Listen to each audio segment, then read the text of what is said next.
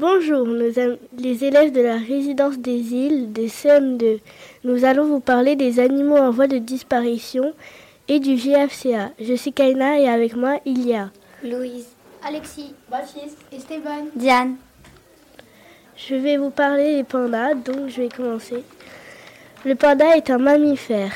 Grâce à la découverte de fossiles, il a été montré que la répartition des pandas s'étendait sur le Myanmar, au Vietnam, en Chine et à Pékin. Actuellement, on en trouve beaucoup au sud-est de la Chine. Nous savons tous que les pandas ont un habitat terrestre, mais si nous précisons un peu plus, nous pouvons dire qu'ils habitent dans les forêts tempérées en hauteur. Elles sont tempérées de subtropicales humides. Cette température est fondamentale pour l'existence du panda. D'une part, parce qu'elle permet le développement de plus de 30 espèces de bambous qui constituent sa principale nourriture, et d'une autre part parce qu'elle permet aux pandas de ne pas hiberner, contrairement aux autres ours qui hibernent. La question est, est-ce que les pandas sont en danger? Voyez le contraire, les pandas ne sont plus en danger d'extinction. Cependant, selon la liste rouge de l'Union internationale pour la consommation de la nature, ils sont répertoriés comme une espèce en voie à, l'extinction. Cela signifie que bien que leur population ne soit pas exactement en danger, elle en reste pas moins menacée et des stratégies et des efforts de conservation de l'espèce sont donc nécessaires pour l'empêcher de s'éteindre un jour. Maintenant, je passe la parole à Louise. Euh, bonjour, je vais vous parler des tigres. Les tigres sont apparus il y a plusieurs millions d'années. Ils ont été en voie de disparition vers 1969, mais ils sont de plus en plus nombreux, surtout en Inde et en Asie. Le tigre mâle pèse entre 90 et 310 kg. La tigresse pèse entre 65 et 170 kg. Le tigre mesure entre 2,70 m à 3,80 m, la queue incluse.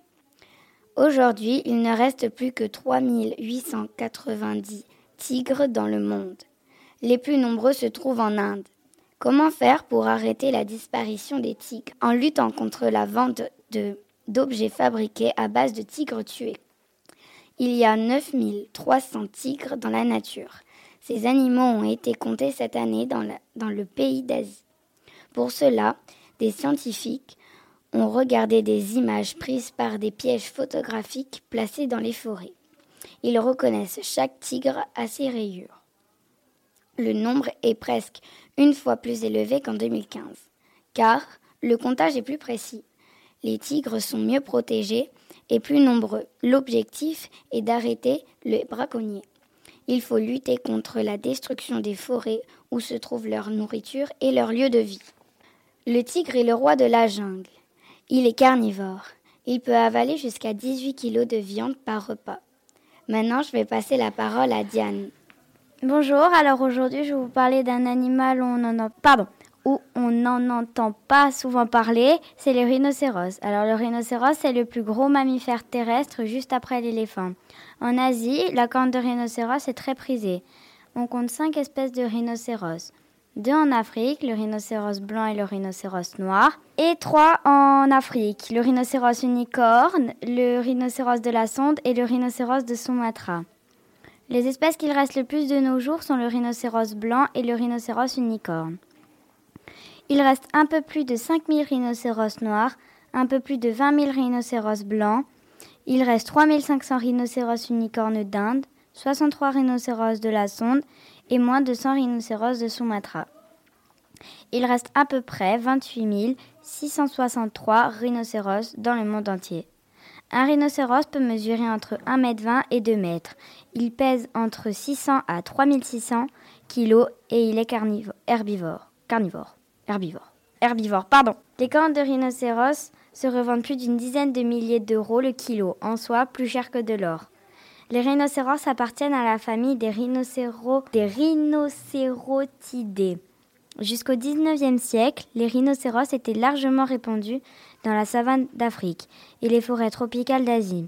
La population des rhinocéros blancs a bien augmenté de façon importante au cours de ces dernières années, grâce aux actions de conservation menées et que l'espèce n'est pas menacée de disparition. Les quatre autres sont à très court terme. Maintenant, je vais passer la parole à Alexis qui va vous parler du GFCA. Bonjour, aujourd'hui on va vous parler de l'histoire euh, du GFCA et du club. L'histoire du GFCA est la création du club de 1960 à 1961. Le Gazélec Football Club voit le jour en 1960 à la suite de la fusion entre le Football Club ajaxien et le Gazélec. Les deux clubs évoluaient alors par la saison 1959 euh, à 1960, tous les deux divisions d'honneur. Le FC Ajaccio en termine quotidienne et le Gazélec troisième. Le FC Ajaccio fonde au tout début des années 1930, succédé lui-même en 1910 à la Jeunesse sportive ajaxienne, fondée en 1906.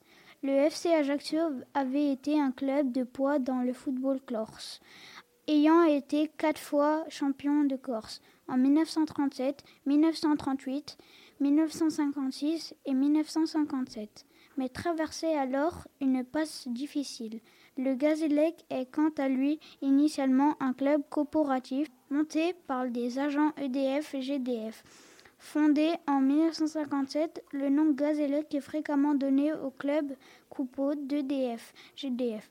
Gaz égale gaz de France et élec égale électricité de France. Le premier stade du Gazélec se nomme Minicon du nom président. Du FC Ajaccio. Le club s'installe à Mezzavi en 1961, le 16 juillet 1994. Le club rend hommage au principal artisan de la création du Gazélec en 1960. Ange Casanova décède le 24 mars 1998 en donnant son nom Stade Mezzavi. Maintenant, je vais laisser la parole à Esteban. Bonjour, je vais vous euh, parler du passage en Ligue 1 2015-2016. Pour la première fois de son histoire, les gaziers parviennent à monter en Ligue 1. Ainsi la deuxième place du championnat, avec le plus petit budget du championnat, qui est de 4,5 millions d'euros. Le club espère atteindre les 12 millions pour sa première saison d'élite.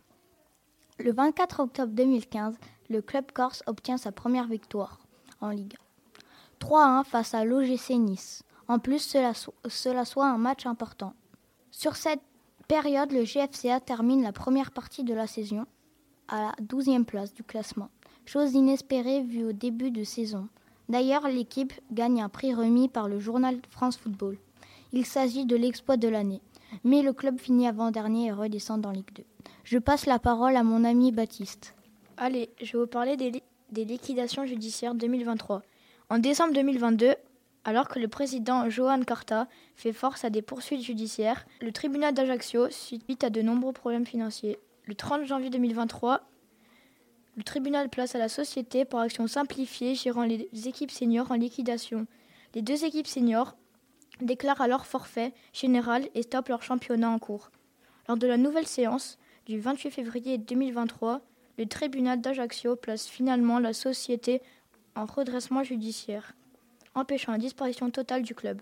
Ce processus permet aux équipes de jeunes du GFCA de finir leur saison en cours, accompagnées par son nouveau président Louis Poggi, en attendant une restriction du projet et des fonds nécessaires pour que le club puisse poursuivre ses activités la saison suivante. Merci de nous avoir écoutés. On vous laisse sur une musique. Waka waka. Waka.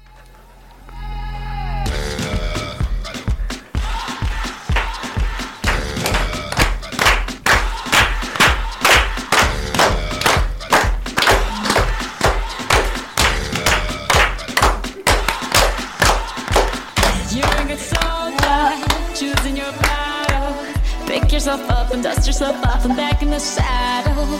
You're on the front line, everyone's watching. You know it's serious, we're getting closer, this isn't over. The pressure's on, you feel it, but you got it all. Believe it when you fold it up, oh, oh, and if you fold it up, hey, hey, Tamina, Mira, Sangalewa, this is Africa, mira, mira, eh, eh, waka, waka, eh, eh, Jamila, mira, Sankalewa, Pinterest for Africa.